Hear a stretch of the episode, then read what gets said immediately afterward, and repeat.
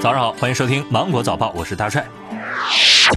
针对快递维修、家庭等服务行业从业人员入门难的问题，民政部基层政权建设和社区治理司司长陈月良表示，现在仍然维持重大突发公共卫生事件一级响应的地区，要统筹复工复产需要和居民生活的需求，及时逐步调整社区的防控策略。对于故意伪造健康码、躲避检查的人员，各地要制定相应的处罚措施，一旦发现，依法从重惩处。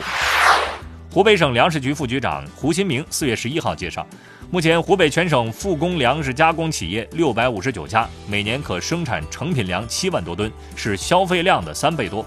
湖北省粮食局已经出台了文件，向省内粮食加工企业定向投放，引导四百三十五家重点粮油企业承诺不涨价。我国决定从今年的三月到六月阶段性扩大价格临时补贴保障范围，将孤儿。事实无人抚养儿童领取失业补助金人员纳入保障范围，初步估算将新增惠及八百多万人。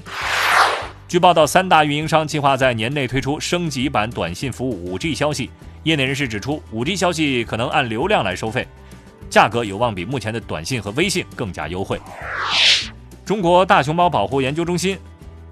发布了消息，四月九号的凌晨。熊猫中心神树坪基地大熊猫露露仔，二零一九年八月十号出生，雌性，因丰绒吊球绳缠绕颈部窒息死亡。由于事发深夜，且露露仔缠绕体位与木架休息体位不易分辨，夜班巡逻人员未能发现异常。该中心表示，将从此次事件当中汲取教训，加强夜间值班巡逻，避免此类事件的发生。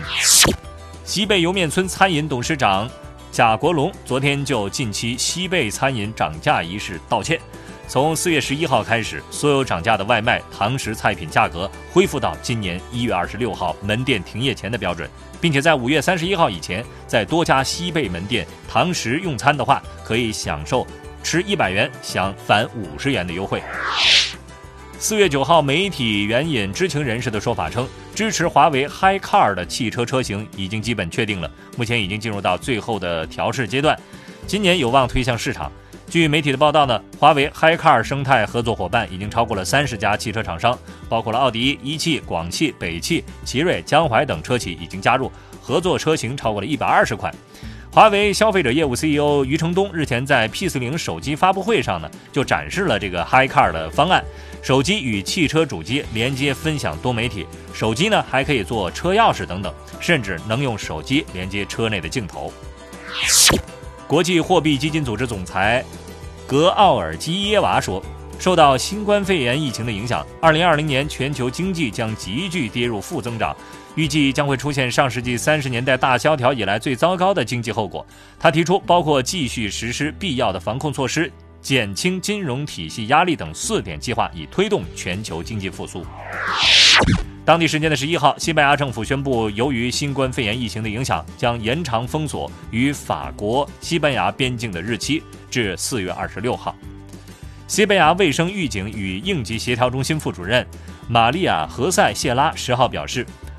西班牙将从十三号周一开始恢复部分工作和生产，但不会解除当前的封闭状态。德国联邦内政部网站近日发布新闻通告称，申根签证到期之后，受到疫情影响，暂时无法离开德国的人士，无需承担违法滞留责任。二零二零年六月三十号之前，无需办理居留许可手续。所持申根签证过期者，仍被允许务工。好了，以上就是今天新闻的全部内容了。我是金九五电台的大帅，祝你度过美好的一天，拜拜。